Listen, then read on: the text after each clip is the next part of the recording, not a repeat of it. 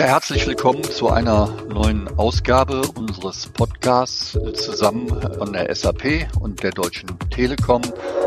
Wie immer geht es rund um die Corona-Warn-App und meine Kollegin Nicole und ich, wir freuen uns äh, heute zwei Experten hier im Podcast zu haben. Zum einen der Justus Benzler vom Robert Koch Institut und äh, zum anderen den Thomas Klingbeil von der SAP.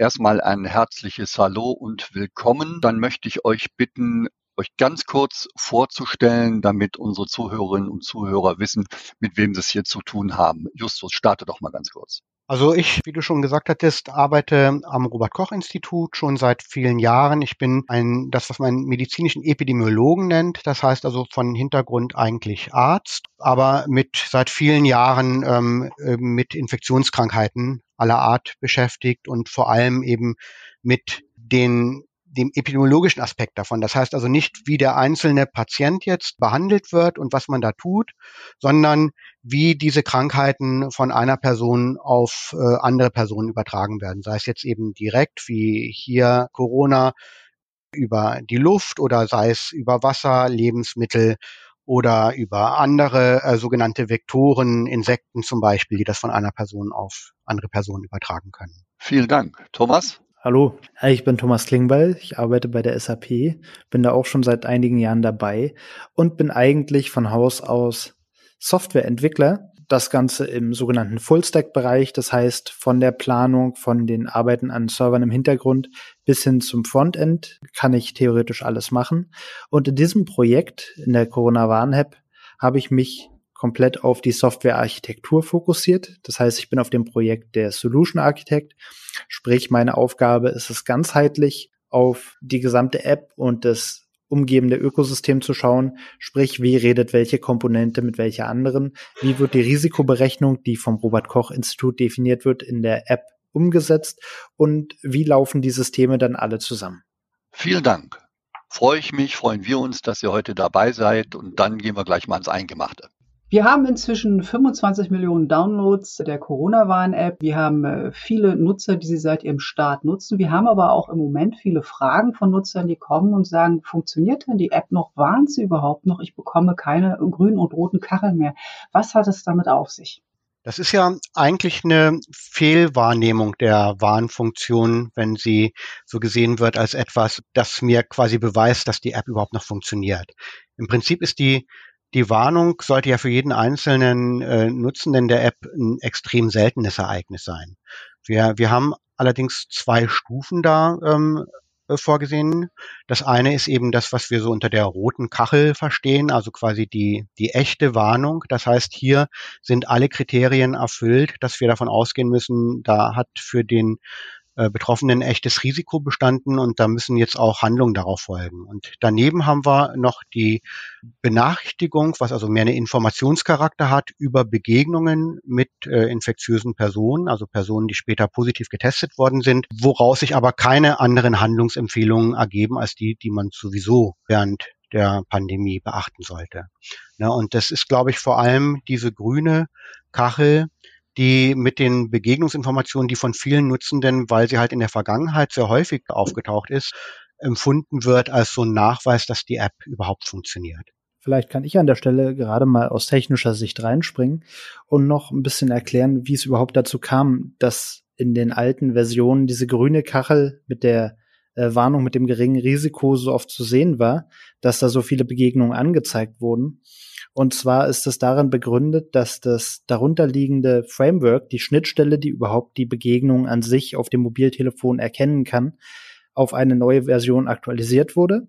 Wir sind jetzt bei der Version 2 und mit der alten Version 1 war das aber so, dass jeder überhaupt nur empfangene Kontakt sofort vom Betriebssystem an unsere App übergeben wurde und dann auch mitgezählt wurde.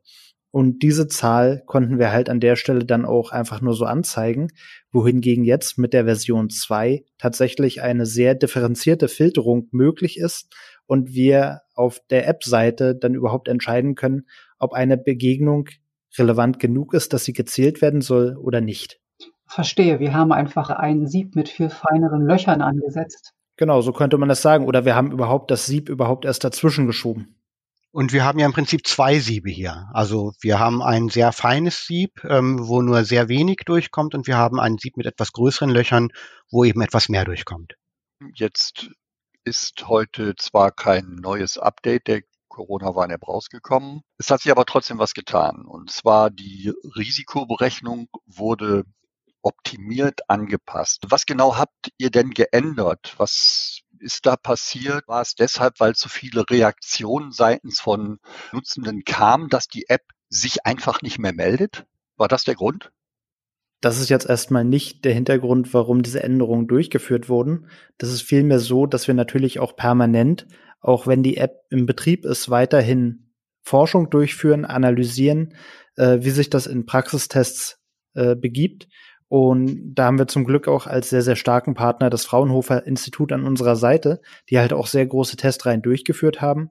Und dort hat sich halt gezeigt, dass diese Dämpfungswerte, die ja herangezogen werden, um zu beurteilen, ob eine Begegnung jetzt im Nahbereich, im Mittelbereich oder im Fernbereich war, dass die noch ein kleines wenig erweitert werden können, so dass halt tatsächlich der Umfang etwas erweitert wird.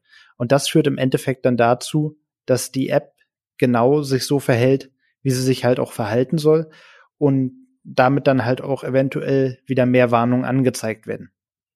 Es, es gibt da ja quasi zwei Dimensionen, die eine Rolle spielen, also bei den Messungen. Das eine ist äh, eben die Dämpfung als so ein Proxy für die Entfernung und äh, das andere ist einfach die Zeit. Und bei der Zeit haben wir halt keine ganz genaue Messung. Also das ist so angelegt einfach in dem äh, Betriebssystem der App und hat auch mit der Batterieleistung zu tun, beziehungsweise dem geringen Anspruch, den die App auf die Batterieleistung haben soll. Da wird eben nur alle paar Minuten sozusagen geschaut, wer ist eigentlich in meiner Nähe.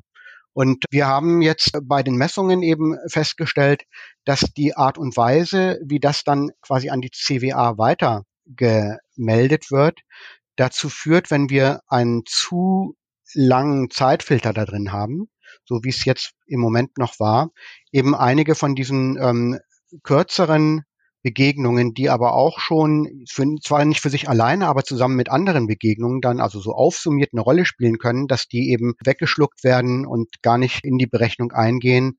Und wir haben gesehen aus eben den Messungen, dass es besser wäre und bessere Ergebnisse gibt, wenn ein Teil von denen doch in die Berechnung eingeht. Und deshalb ist eben ein Zeitfilter, der so ganz am Anfang der Berechnungen steht, jetzt geändert worden. Um äh, das nochmal ganz klar zu verstehen, für diese neue Berechnung muss ich mir aber kein Update der App runterladen. Äh, das funktioniert dann aber wie? Also wie, woher weiß die App, dass sie die Berechnung anders vornehmen soll? Das funktioniert so, dass auf dem Server, von dem die App ja auch immer die Pakete mit den Schlüsseln der positiv getesteten Person herunterlädt. Dort auf dem Server gibt es auch eine Konfigurationsdatei, in der für die App ganz genau festgelegt ist, wie sie sich verhalten soll, welche Schwellwerte gelten. Und das ist eben genau die Datei, die dann auch angepasst wird. Die wird von der App dann heruntergeladen und die neuen Schwellwerte in Betracht gezogen und somit dann die Risikoberechnung nach den neuen Vorgaben durchgeführt. Okay, bisher verstanden. Wenn ich mir das Ganze jetzt so anhöre, äh, könnte ja die Frage aufkommen, und deshalb stelle ich sie hier auch mal ganz schnell, wieso konnten diese Anpassungen erst jetzt gemacht werden? Das hat wirklich nochmal mit den neuen Tests vom Fraunhofer Institut zu tun. Sind wir da vorher äh, so ein bisschen unter so einem Radar geflogen oder wie habe ich mir das vorzustellen?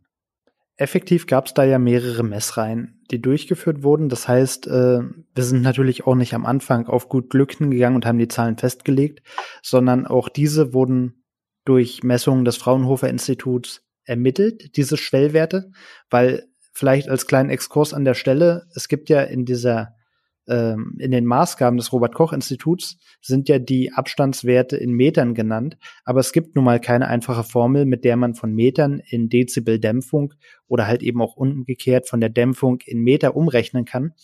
Das heißt, in der Praxis muss man dann einfach Versuchsreihen durchführen. In diesen Versuchsreihen wird halt einfach empirisch ermittelt, welche Dämpfung welchem Entfernungswert entspricht beziehungsweise mit welcher Dämpfungskonfiguration man dann halt auch auf die Entfernung kommt. Und in dem ersten Durchlauf zur Veröffentlichung der App, da war natürlich nicht viel Zeit für ausgiebige Testreihen, was dann auch bedeutet, dass halt die Werte dort so ermittelt wurden, wie sie waren. Das heißt, diese Schwellwerte haben wir ja dann jetzt zum Beispiel für, äh, bei 63 Dezibel für die mittlere Entfernung. Und jetzt in den ausgiebigen Testreihen, die halt unter viel, viel realistischeren Bedingungen durchgeführt werden konnten. Das heißt, äh, da wurde dann zum Beispiel auch die Abschirmung und Abschattung durch den menschlichen Körper, der ja sehr viel aus Wasser besteht und damit auch die Signale wegdämpft. Das wurde halt alles simuliert, indem große Wasserkörper aufgestellt wurden. Die wurden mit Kränen durch Hallen gefahren und so weiter. Und damit, wenn ich das richtig in Erinnerung habe, 1000 Messstunden viel, viel umfangreichere Werte ermittelt und damit dann halt auch die Möglichkeit geschaffen, die Konfigurationswerte in der Praxis viel, viel präziser anzupassen. Und das ist halt der Grund, warum sich von der ersten Messung im April, Mai des letzten Jahres zu jetzt im Februar 2021 doch noch kleine Änderungen begeben.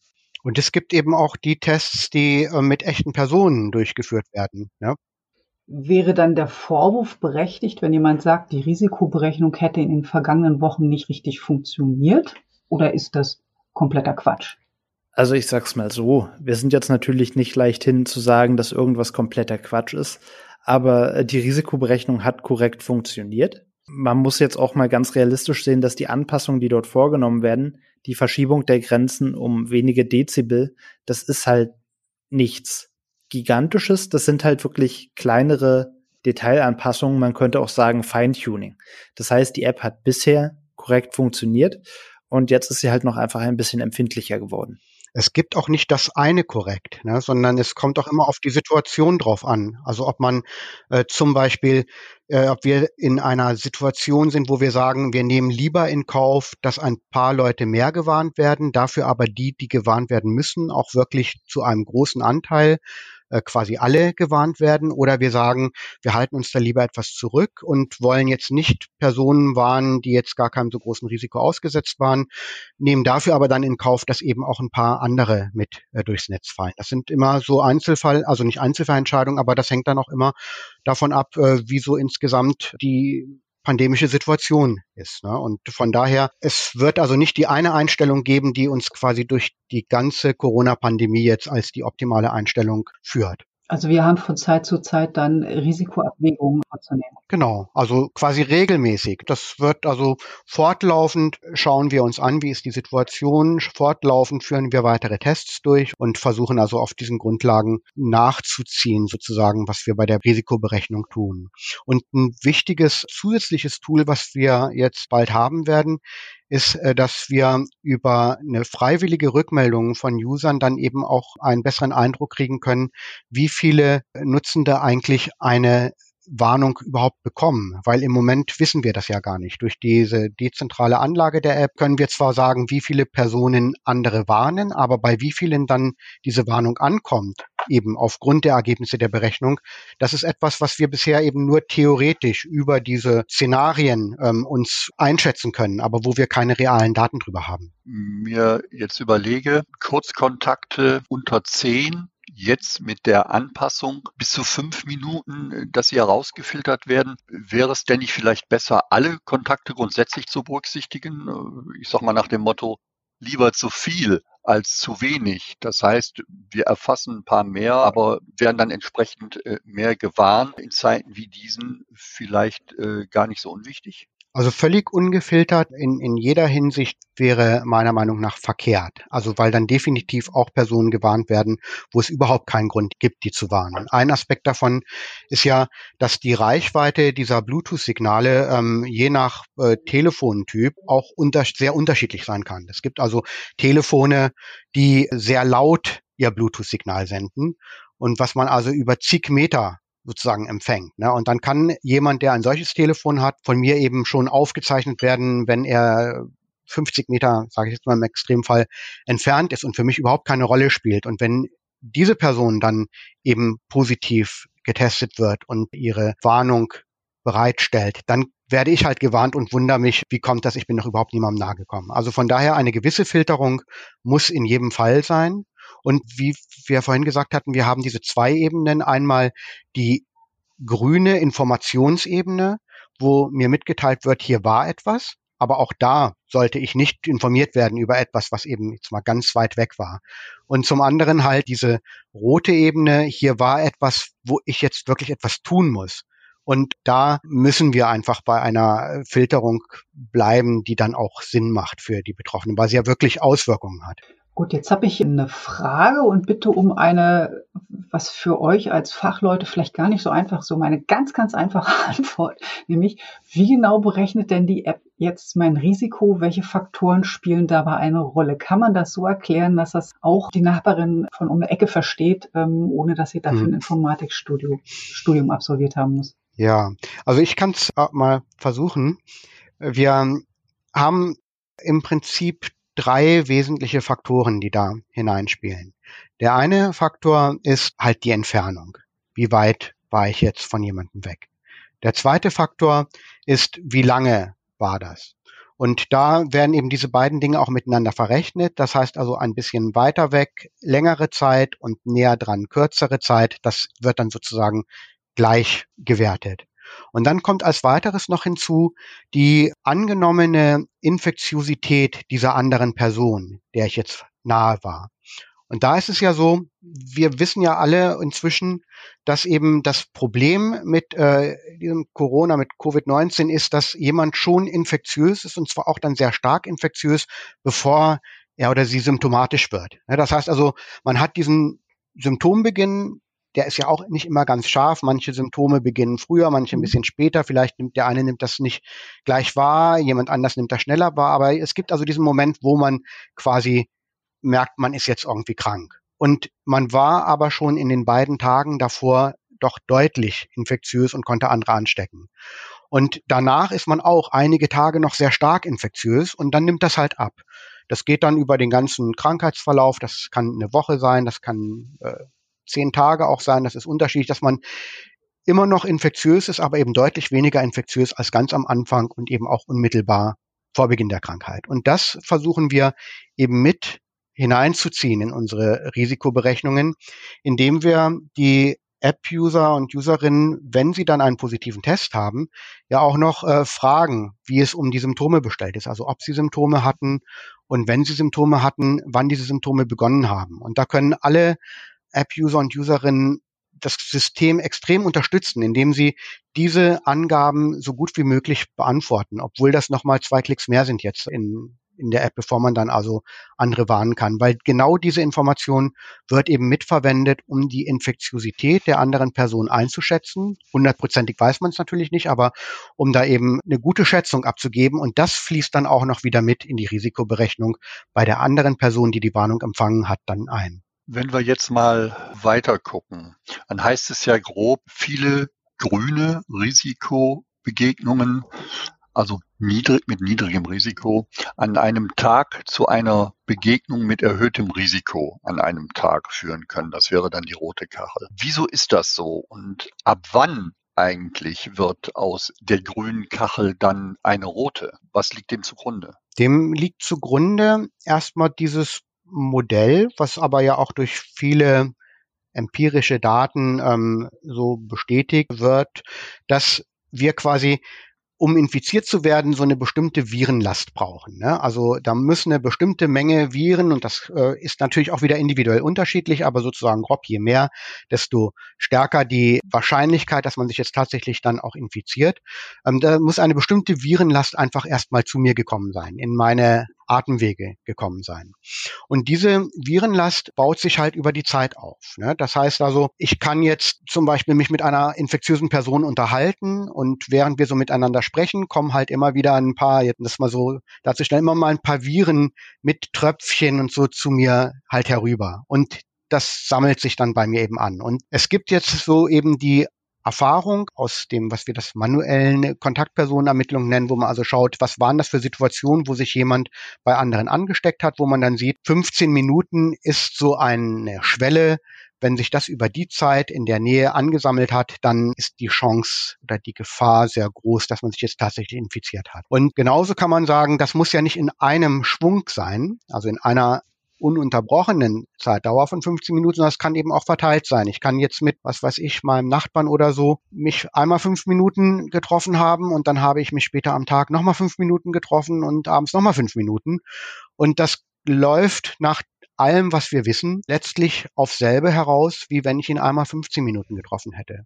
Und deshalb gehen wir da halt kumulativ vor. Und dasselbe gilt auch, wenn ich verschiedenen jeweils infektiösen Personen äh, begegnet bin im Laufe eines Tages. Ja, also das heißt, ich habe eine Person morgens getroffen, zehn Minuten lang eine andere infektiöse Person abends fünf Minuten lang, das macht dann auch wieder Sinn, das aufzuzummieren und zu sagen, das kommt auf selbe heraus, wie wenn ich jemanden 15 Minuten getroffen hätte. Jetzt haben wir äh, schon viel über Bluetooth und Dämpfung gesprochen in den zurückliegenden Minuten. Ich frage nochmal äh, direkt danach, um es nochmal besser zu verstehen, welche Rolle genau spielt denn Bluetooth nun bei der Risikoberechnung? An dieser Stelle ist am Ende Bluetooth genau das Mittel unserer Wahl, beziehungsweise das Mittel der Wahl des Exposure Notification Frameworks von Apple und Google, dieser zugrunde liegenden Schnittstelle, um eine gewisse Schätzung über die Distanz zu einem anderen Gerät einzusammeln am Ende. Und zwar basiert das ganze System ja darauf, dass jedes Telefon kontinuierlich alle 250 Millisekunden, das heißt 240 mal innerhalb einer Minute, seine eigene Kennung aussendet. Das sind diese Rolling Proximity Identifier. Die ändern sich alle 10 Minuten, aber werden halt 240 mal in der, Seku in der Minute ausgesendet. Und im Endeffekt muss dann ein anderes Telefon, was in der Nähe ist, einfach nur lauschen und schauen, ob es andere dieser Kennungen empfängt, ob es diese einsammeln kann. Das heißt, äh, vielleicht muss man es an der Stelle auch noch mal kurz sagen, weil das oft falsch verstanden wird. Die Telefone bauen gar keine Verbindung zueinander auf, sondern ein Telefon sendet Daten aus. Das ist so vergleichbar zu einem Leuchtturm. Und das andere Telefon empfängt diese Daten einfach aus der Luft, genauso wie jemand, der zum Beispiel gerade auf einem Boot ist und das Lichtsignal eines Leuchtturms sieht. Sprich, das wird dann einfach notiert innerhalb des Telefons, welches Signal gesehen wurde, welche Kennung eingesammelt wurde und dazu wird halt auch aufgeschrieben, mit welcher Signalstärke das empfangen wurde. Das ist vergleichbar, als würden wir jetzt bei dem Leuchtturm uns grob notieren, wie hell das Licht war. Genau das speichert das Telefon ab und wenn sich die Person dann positiv meldet, dann werden die Schlüssel geteilt von dem anderen Gerät heruntergeladen und dann erfolgt der eigentliche Abgleich und genau bei diesem Abgleich erfährt das eigene Gerät, was den Abgleich durchfährt, äh, durchführt, dann erst mit welcher Stärke das andere Gerät die Signale ausgesendet hat. Das heißt, dann haben wir die Sendestärke und die Stärke, mit der wir es empfangen haben. Und daraus kann das Gerät dann halt intern ermitteln, wie viel ich sag mal, Signalstärke auf dem Weg verloren gegangen ist. Und genau der Unterschied zwischen Sendestärke und Empfangsstärke ist dann halt diese Dämpfung, von der wir sprechen. Das heißt, wie viel wurde das Signal vom Sender zum Empfänger gedämpft? Und jetzt kann man halt aufgrund dieser empirischen Untersuchung, aufgrund dieser Werte, die da gesetzt wurden, halt sagen, zum Beispiel, dass eine Dämpfung unter 55 Dezibel halt bedeutet, dass es eine sehr nahe Begegnung ist und zum Beispiel dann halt eben, wenn das in den 70er Dezibel ist, dass es schon relativ weit weg ist. Und äh, das ist halt der Hintergrund, wozu Bluetooth genutzt wird. Da muss man vielleicht auch noch ganz, ganz spezifisch sein und sagen, wir benutzen Bluetooth Low Energy. Das ist relativ namensgleich zu dem Bluetooth, was man von der Freisprechanrichtung kennt, ist aber im Endeffekt doch ein anderes System, was da genutzt wird. Da muss man halt auch noch Acht drauf geben, dass das nicht durcheinander gebracht wird. Mhm. Das bedeutet also, um im Beispiel des Leuchtturms zu bleiben, je, je heller das äh, Licht strahlt, desto dichter bin ich an der Küste und desto äh, gefährlicher sind die Untiefen, die da auf mich lauern können. Okay, Ganz genau so ist es. Wo wir gerade bei den Bluetooth-Signalen und dem Austausch waren. Letztlich gibt es ja dann im Alltag bestimmte Situationen, die das Signal und damit verbunden auch die Abstandsmessung beeinflussen äh, können.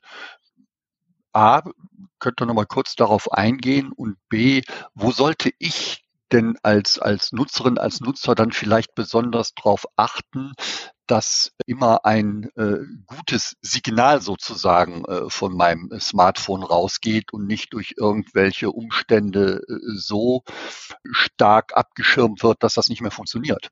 Das ist dann tatsächlich natürlich eine spannende Frage, was halt dieses Bluetooth-Signal beeinflussen kann Äh, um dem vorwegzugreifen, kann ich gleich sagen, genau dazu sind diese empirischen Messungen da gewesen, um das halt mit einzukalkulieren, dass das Telefon halt nicht immer perfekt vom Körper weggestreckt, möglichst ohne Abschattung getragen wird, sondern natürlich geht man davon aus, dass die Telefone in der Tasche getragen werden, dass die Telefone sich in der Handtasche befinden, eben halt immer ein bisschen gedämpft sind, weil wäre das nicht so, könnten wir einfach ins Physiktafelwerk schauen und uns die Dämpfung im Medium Luft anschauen bei der Normtemperatur und das daraus berechnen. Aber das geht halt einfach nicht, weil wir nicht in der Theorie, sondern in der Praxis leben. Das heißt, für den Nutzer an sich kann man daraus ableiten, es ist nichts Besonderes zu tun. Das Telefon kann genauso getragen werden wie immer, weil halt eben die Risikoberechnung genau darauf abgestimmt ist, dass es halt der Fall ist. Jetzt muss man natürlich dazu sagen, es gibt bestimmte Einschränkungen, die das Signal stärker dämpfen als andere. Insbesondere ist das Signal im Bereich von 2,4 Gigahertz besonders durch Wasser abzuschirmen. Das heißt, ich sollte idealerweise mein Telefon natürlich nicht inmitten von einem Sixer-Pack Wasser einstecken und dann dort transportieren, weil dann sind die Ergebnisse erwartungsgemäß nicht so schön. Aber ich glaube, in der Praxis ist es auch wieder doch eher als Grenzfall zu betrachten, dass das jemand tut da gibt's ja dieses hübsche Accessoire, dass du dein Handy sozusagen mit der Kordel äh, am Körper befestigt sichtbar tragen kannst, damit es immer greifbar ist. Das wäre doch dann eigentlich das ideale Szenario für uns alle, wenn wir mit so einer Kordel und dem Handy irgendwie rumrennen und die frei funken und empfangen können, oder? Wäre auf jeden Fall relativ sportlich, das zu sehen. Jetzt müsste man nur gucken, ob die Abstrahlcharakteristik der Antenne des Telefons genau in die richtige Richtung zeigt. Noch besser wäre es dann natürlich, ich trage das Telefon wirklich am Hals, ne? Und ähm, nicht tiefer am Körper, weil da bin ich ja dann eben auch, auch exponiert. Und es spielen natürlich Dinge eine Rolle, wie habe ich jetzt den Bildschirm des Telefons zu mir oder habe ich ihn weg von mir? Also das Signal wird nicht nach allen Seiten gleich abgestrahlt und es wird auch nicht von allen Seiten gleich empfangen, gleich stark empfangen. Das heißt, es spielt auch eine Rolle sozusagen, wie ich das Telefon gerade halte.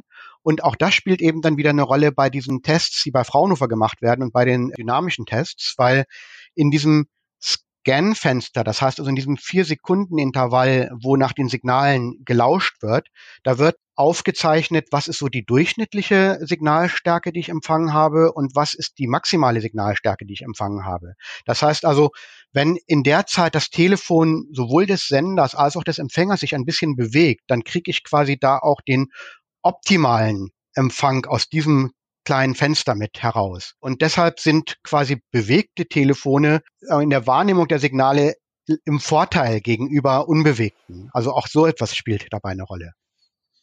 Letzte Frage mit der Bitte um äh, kurze Antwort, vielleicht wechselweise von jedem von euch beiden. Wir haben jetzt die aktuelle Anpassung äh, der Risikoberechnung in der App und mal ähm, in die Zukunft vorausgefragt, kann die Risikoberechnung da noch weiter verbessert werden? Also ich habe vor allem die Virusmutationen im Hinterkopf, die sich jetzt durchs Land bewegen und ähm, ja eine verstärkte oder veränderte Infektiosität bringen. Kann die App daraufhin justiert werden? Wäre das möglich?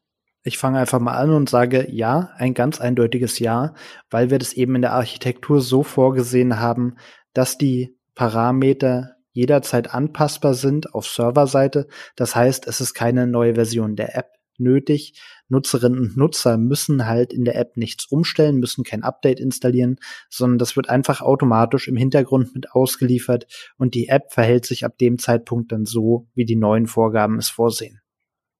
Hm, hier, hier muss man unterscheiden dann aber zwischen Verbesserungen der App und Anpassungen an neue Situationen. Ne? Also wir machen ja quasi beides fortlaufend. Das heißt, wir schauen, dass wir für die gegebene Situation die äh, Ermittlung des Risikos immer präziser machen.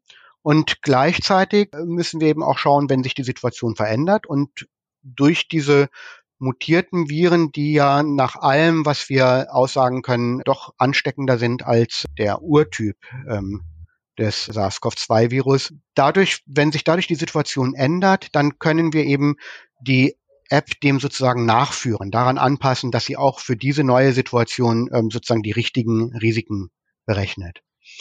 Und es sind auch noch weitere Verbesserungen denkbar und auch angedacht, die jetzt gar nicht direkt mit dieser Signalmessung zu tun haben. Das sind eben so die Situationen, die ja auch eine große Rolle spielen und die man auch nicht vergessen sollte, äh, der Aerosolbildung. Das heißt also, dass sich in Räumen, in geschlossenen Räumen eben ganz winzige Tröpfchen, die dann auch lange in der Luft bleiben und die dann unter Umständen Viren enthalten, wenn eben jemand, der infektiös war, mit im Raum war, eben auch ansammeln können und ich auf diese Weise auch wieder Viren abbekomme. Und so etwas kann die App alleine jetzt erstmal, also mit ihrer Messung nicht unterscheiden, ob ich in einem Innenraum bin oder ob ich draußen an der frischen Luft bin, wo eben das dann, dieses Aerosol dann schnell wieder äh, verschwindet. Und da sind halt so Dinge angedacht, wie dass man sich auch einloggen kann in einen Raum, wo man mit anderen ist, wenn es also jetzt ein bestimmtes Ereignis gibt, wenn unsere Lockdown-Situation, in der wir uns befinden, jetzt dann wieder vorbei ist, wir gehen wieder in Restaurants, in Kinos, in Theater und sonst wohin. Wenn wir dann in einen Raum gehen mit vielen anderen Menschen, dann können wir uns auch über diese App dann dort einloggen und andere eben dort, die dorthin gehen auch. Und auf diese Weise kann man dann auch Warnungen auf, austauschen, die dann gar nicht direkt über das Bluetooth-Signal ähm, vermittelt werden, sondern eben über dieses gemeinsam im selben Raum gewesen zu sein zur selben, zur selben Zeit. Wobei all diese Informationen auch wieder dezentral, so wie wir es ja auch jetzt haben, nur auf dem Gerät des jeweiligen Benutzers vorgehalten werden und nicht an irgendeiner zentralen Stelle äh, ausgewertet werden. Dann ist es auch wieder Sache des Benutzers selber, wenn er gewarnt wird, wie geht er oder wie geht sie dann damit um und, und was tut man dann damit. Ja, wunderbar. Ich fand das heute im Gegensatz zu unseren anderen Podcasts insofern sehr interessant, als dass wir mit euch ja zwei Experten heute an Bord haben, die ganz, ganz tief in die App äh, hineinschauen und äh, tief an ihr schrauben und drehen. Und das waren äh, auch, ähm, Hilmar, ich weiß nicht, wie es dir geht, aber für mich ein besonders tiefer Einblick. Herzlichen Dank ähm, an äh, euch, Thomas und Justus, dass ihr heute hier wart. Und damit äh, verabschieden wir uns und sagen, bleiben wir uns gewogen. Bis zum nächsten Mal bei der Corona-Warn-App. Tschüss. Jo, vielen Dank auch von meiner Seite. Tschüss. Vielen Dank für die Einladung. Tschüss. Vielen Dank und tschüss.